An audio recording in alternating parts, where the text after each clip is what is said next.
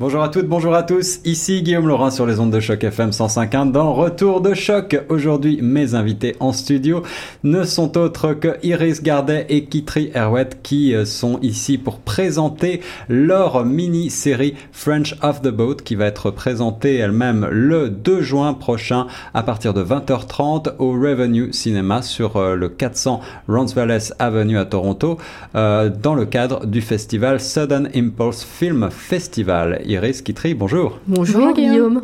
Ravi de vous avoir aujourd'hui. Vous tenez euh, deux rôles principaux dans cette mini-série que vous avez également écrite euh, et coproduite. Alors, euh, tout d'abord, ma question. Pouvez-vous, en quelques mots, me présenter le pitch de, de cette mini-série French of the Boat, dont on va découvrir les deux premiers épisodes lors du Sudden Impulse Film Festival?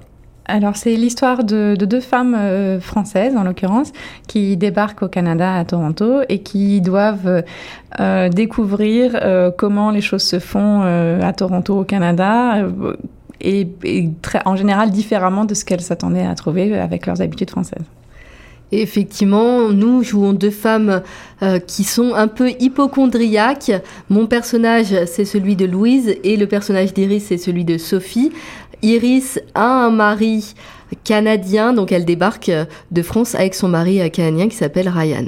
Le ton, je crois, est sous le signe de la comédie. Et euh, ma première question, cette série est-elle autobiographique? Un peu. C'est-à-dire que, effectivement, euh, quand, on a commencé à brainstormer avec Iris, c'était il y a environ un an, on a commencé à se dire, euh, on est tous les deux hypochondriaques, on a toutes les deux eu euh, des expériences avec des docteurs au Canada qui furent un peu, disons-le, spéciales. Pourquoi pas en parler? Donc euh, ça, ce fut vraiment le début de notre brainstorming. Après, on a commencé à, écrire. Bien sûr, les scénarios sont un peu réel, mais euh, on, a quand même euh, exagéré certaines choses, amplifié euh, certaines choses pour que ça soit un peu plus comique. Et bien sûr, les personnages secondaires, ce, ce, ne sont pas des personnages qu'on a vraiment rencontrés. On a, par exemple, les docteurs, ce sont des docteurs qui sont un peu drôles. Tu le dirais, Iris? Ah, moi, je dirais pas un peu, je dirais que c'est très très drôle et que c'est hilarant. Si on a des Français euh, qui nous écoutent, euh, ils savent que le, les systèmes de rendez-vous euh, et de, consultation canadiens sont assez différents de ce qu'on peut connaître en France. Donc c'est aussi autour de ça que tournent les premiers épisodes. Donc effectivement, moi mon personnage c'est Louise, Iris son personnage c'est Sophie. Et nous sommes deux hypochondriaques. Alors, le thème, l'hypochondrie, la recherche euh, de, médecins, ça c'est pour les premiers épisodes, mais plus généralement, euh, d'après ce que j'ai compris de votre pitch euh, hors antenne, la série porte sur les questions d'intégration, puisque vous êtes mhm. donc originaire d'Europe, de, France pour être précis, et vous arrivez dans un pays inconnu, donc c'est en quelque sorte le choc des cultures que vous essayez de mettre en avant Oui, effectivement, French of the Boat comme les gens peuvent le penser, c'est vraiment le fait qu'on joue sur les mots, l'expression fresh of the boat qui veut euh, dire que généralement on arrive dans un pays, on est euh, euh, donc nouveau dans le pays. Donc nous, nous avons décidé de jouer sur les mots en, disant French of the boat et on a beaucoup de, problèmes. Dans la série, Iris, elle a un mari canadien, donc elle, débarque avec son mari canadien et moi je suis célibataire. Donc ça après, on va pas trop en parler. En tout cas, pour dire qu'effectivement, euh, on a beaucoup de beaucoup de sujets euh, dans nos tiroirs qu'il faut qu'on sur lesquels il faut qu'il faut qu'on transforme en scénario. Euh, on est pour l'instant sur des épisodes de 5 minutes, donc c'est des scénarios qui doivent être assez rythmés, comiques, qui ne porteront pas exclusivement sur sur les soins médicaux, bien sûr. il faut garder à l'idée que quand on est arrivé, qui et moi au Canada, je pense qu'il y a beaucoup de choses qui nous ont surprises sur la façon dont les choses sont faites ici. Euh, c'est un thème que j'explore euh, souvent, régulièrement, et, j'ai choisi de ne pas oublier ces histoires, de les garder, de les rendre drôles, parce que je trouve ça plutôt drôle que, contrariant à, à, titre personnel. Et voilà, et on essaye de partager cette expérience. On espère que, euh, encore une fois, on a un regard et des habitudes françaises, c'est sûr, mais on espère que ces thèmes parleront à un public beaucoup plus large. On sait que Toronto, c'est une ville où il y a beaucoup de gens qui sont originaires d'autres pays et voilà, qui, peuvent avoir euh, ce, genre de, surprise. Alors, vos personnages ont, j'ai l'impression, une sorte de candeur quand ils arrivent dans le pays. Mm. Est-ce que ça veut dire qu'elles ont des présupposés ou est-ce qu'au contraire, elles se heurtent à des choses qu'elles ne connaissent pas? Je pense qu'elles sont surprises. Euh, tout, tout d'abord, quand, quand elles arrivent dans, dans le pays, qu'elles vont voir médecin, euh, elles s'attendent pas forcément aux réactions euh, du médecin. Euh, euh, elles sont habituées euh, vraiment à ce qu'un docteur, par exemple, euh, leur demande d'être, et là je vais vraiment être cru, mais à être en sous-vêtements pour euh, certains euh, actes médicaux. Et là, le médecin va être un peu plus euh, pudique, va, leur, va lui dire non, non, non, non, euh, te déshabille pas et autres. Donc ça, c'est vraiment des sujets euh, qui peuvent euh, porter à, la comédie, et c'est ce qu'on a voulu explorer dans les deux euh, premiers courts-métrages. Alors, euh, les deux premiers courts-métrages d'une série qu'on espère euh, longue, j'imagine que vous avez déjà des projets, des, des, thèmes que vous allez explorer dans le futur. Vous allez garder ces deux personnages principaux euh, de Louise et Sophie. Quels sont les autres personnages que vous allez euh, peut-être développer à l'avenir? Alors, on a, comme Kitri disait, il y a le, le, conjoint, le mari de Sophie, qui est canadien, ouais. qu'on a appelé Ryan, comme euh, tous les Ryan euh, du Canada. C'est ça. Et, et, un peu pour euh, Ryan Gosling, qui ici m'écoute. J'espère qu'il m'écoute. Et, Ra et se sent flatté de cet hommage. Mais vous n'avez pas pu avoir Ryan Gosling aussi pour en... l'instant. C'était aussi en hommage à l'autre Canadien très connu qui s'appelle Ryan Reynolds. Également, oui. Voilà, oui, donc, ce qui est bien, c'est qu'on ne va pas se les déchirer parce qu'apparemment, chacune notre préférée. Ouais, exactement. on n'est pas en concurrence.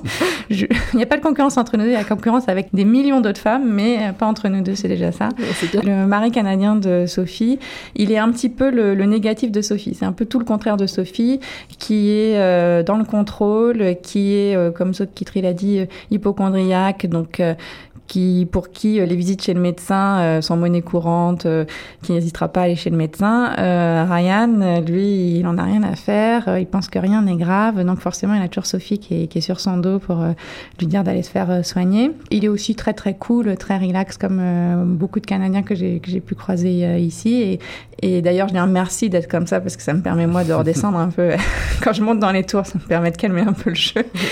voilà. Après, euh, je pense que à l'avenir, mais c'est pas encore trop sûr, on pourrait peut-être euh, avoir euh, euh, un, peut-être un copain pour Louise, qui est mon personnage à moi, ou peut-être le fait que je fasse du dating à la canadienne, mais ça, par exemple, on n'en a pas forcément trop parlé. Vous avez tout, toutes les deux des expériences diverses et variées en matière de jeu. toi, Iris sur scène, toi également quitterais sur scène, et tu as déjà joué pour des productions télé.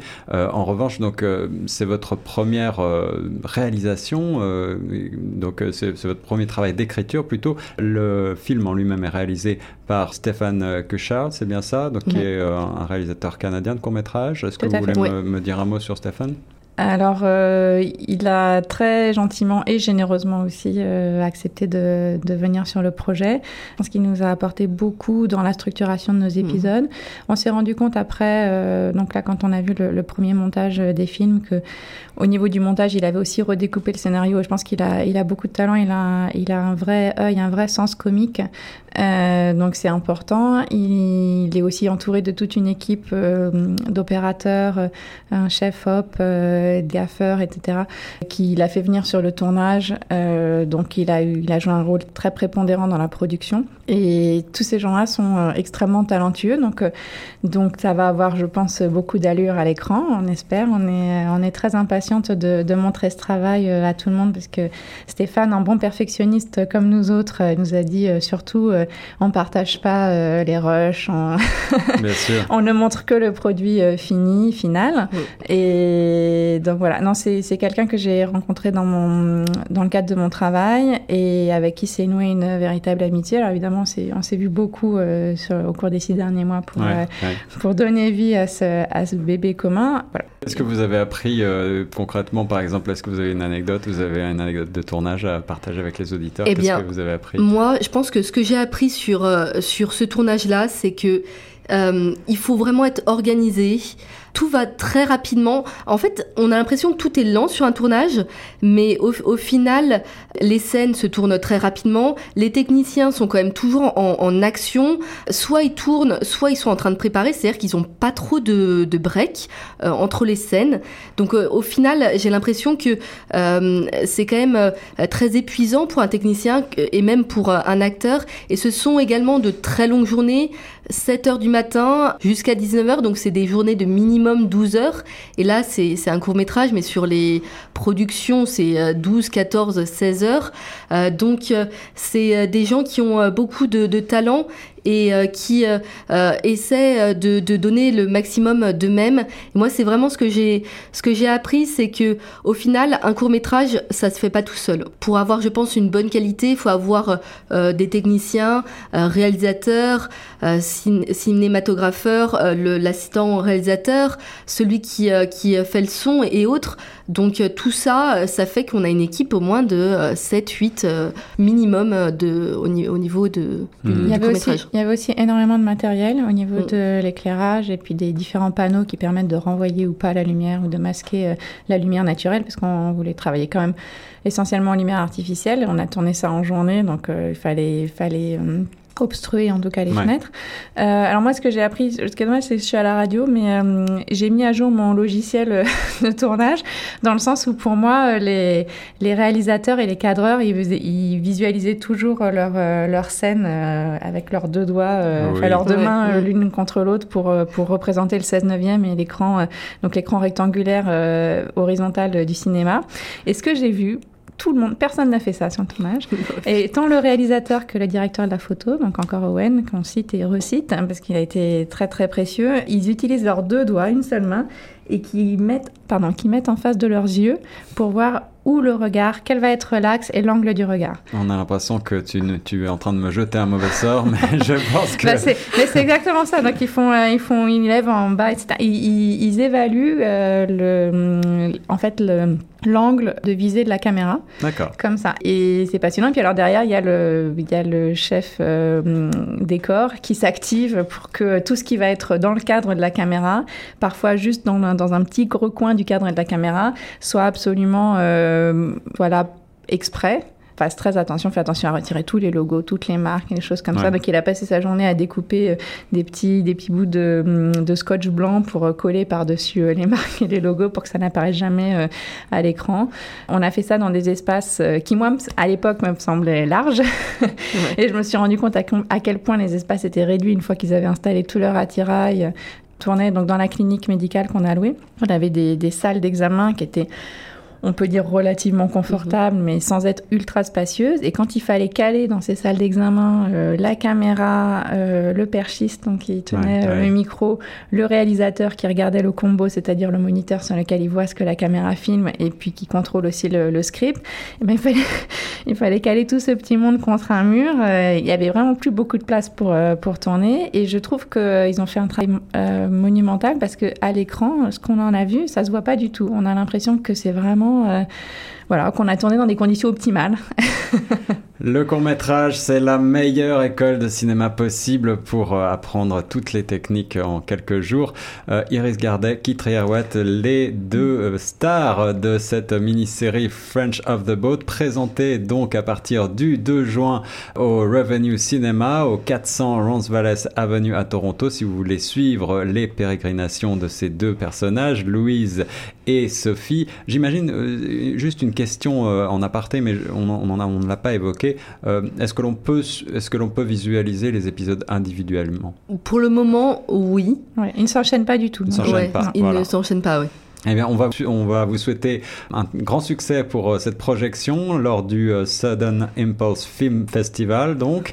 Et puis, euh, j'espère que la suite va arriver prochainement et qu'on aura l'occasion de retrouver donc ces deux personnages un petit peu fofolles et, et attachantes, je crois. On espère. on espère. Un très grand merci en tout cas, Guillaume. Merci beaucoup, Guillaume. Merci beaucoup à vous. Et donc, je vais vous donner sur le site internet tous les détails pour prendre votre entrée. Vous pouvez aller faire un tour du côté du site suddenimpulsefilmfestival.com et vous aurez tous les détails. Euh, la projection aura lieu samedi 2 juin à partir de 20h30 au Revenue Cinema sur le 400 Roncesvalles Avenue à Toronto.